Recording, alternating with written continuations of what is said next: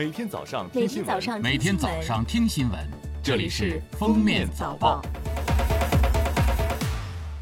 各位听友，早上好！今天是二零二零年七月二十八号，星期二，欢迎大家收听今天的《封面早报》。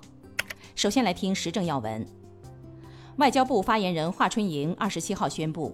亚洲基础设施投资银行第五届理事会年会视频会议将于今日举行，国家主席习近平将在开幕式上致辞。二十六号，全球海拔最高超高压输变电工程西藏阿里电力联网工程全线贯通。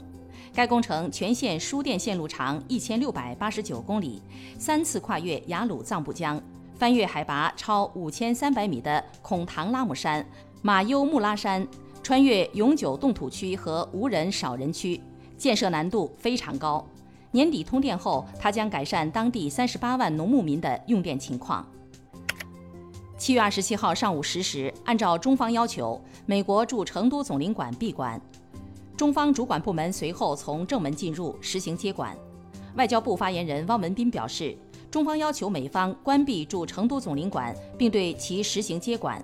是对美方关闭中国驻休斯敦总领馆并强行进入其馆舍这一无理行径的正当和必要反应，符合国际法和国际关系基本准则，符合外交惯例。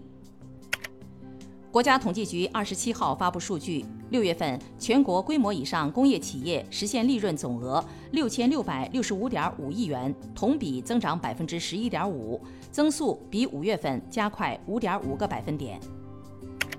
日前，人力资源社会保障部和教育部共同研究起草了关于深化高等学校教师职称制度改革的指导意见征求意见稿。提到克服唯学历、唯资历、唯帽子、唯论文、唯项目等倾向，不简单把论文、专利、承担项目、获奖情况、出国出境学习经历等作为限制性条件，逐步规范学术论文指标，论文发表数量、论文引用榜单等仅作为评价参考，不以 SCI 也就是科学引文索引等论文相关指标作为前置条件和判断的直接依据。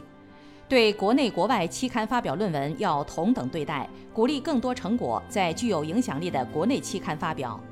不得简单规定获得科研项目的数量和经费规模等条件，不得将人才荣誉性称号作为职称评定的限制性条件，职称申报材料不得设置填写人才帽子称号栏目，取消入选人才计划与职称评定直接挂钩的做法。这几天，各地陆续公布2020年高考成绩，各批次录取分数线也相继出炉，填报志愿和高校录取等工作陆续展开。近日，教育部在官网发布提示，公布了包括内部有关系花钱就能录、黑客能改分、交钱能包过、野鸡大学混淆视听等常见的高考招生录取陷阱，提醒广大考生和家长要增强防范意识，谨防受骗上当。有关2020年高考招生录取相关信息，考生和家长可以通过登录教育部官网进行查询核实。下面是今日热点事件：深圳市犬只电子标签植入管理规定试行显示，十月份开始，犬只未植入芯片将被视为无证养犬。据悉，芯片米粒大小对犬只的健康几乎没有影响。深圳市宠物医疗协会会长郁信义介绍。芯片可以证明犬只主人的身份，帮助市民尽快找回丢失的犬只，有效杜绝遗弃犬只的行为，为携犬出入境做好准备等。芯片有效期为十五年。截至七月二十号，云南今年已发生野生菌中毒事件二百七十三起，致十二人死亡。云南疾控专家提醒，不要采集和食用不熟悉的菌类，无论哪种野生菌都不要凉拌吃，一定要煮熟煮透。吃完菌后，如有不适，应立即前往正规医疗机构治疗。近日，四川安岳警方接到一名屈姓男子报警，称其妻子失踪。经公安机关调查，发现报案人屈某某有重大作案嫌疑。二十五号，警方将其控制。经查，嫌疑人屈某某如实供述了自己趁妻子方某某熟睡时将其杀害的犯罪事实。目前，屈某某已被刑拘。最后来听国际要闻。此前曾揭露“钻石公主号”游轮疫情情况的日本神户大学传染病专家盐田健太郎表示，如果想如期举办东京奥运会，必须考虑降低风险。包括盐田在内的一些人建议，国际奥委会甚至可以禁止美国等高感染国家参赛。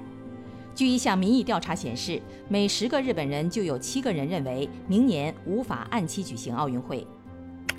为鼓励英国人减肥，英国首相鲍里斯·约翰逊将宣布一系列全民减肥计划，包括禁止商店在结账处陈列糖果，晚上九点前电视上不允许播放垃圾食品广告，餐馆菜单标注卡路里等。约翰逊表示，减肥可以降低感染新冠病毒的风险。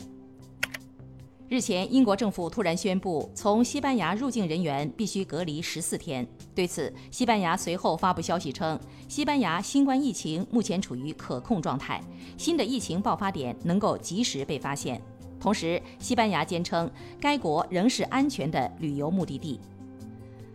感谢收听今天的封面早报，明天再见。本节目由喜马拉雅和封面新闻联合播出。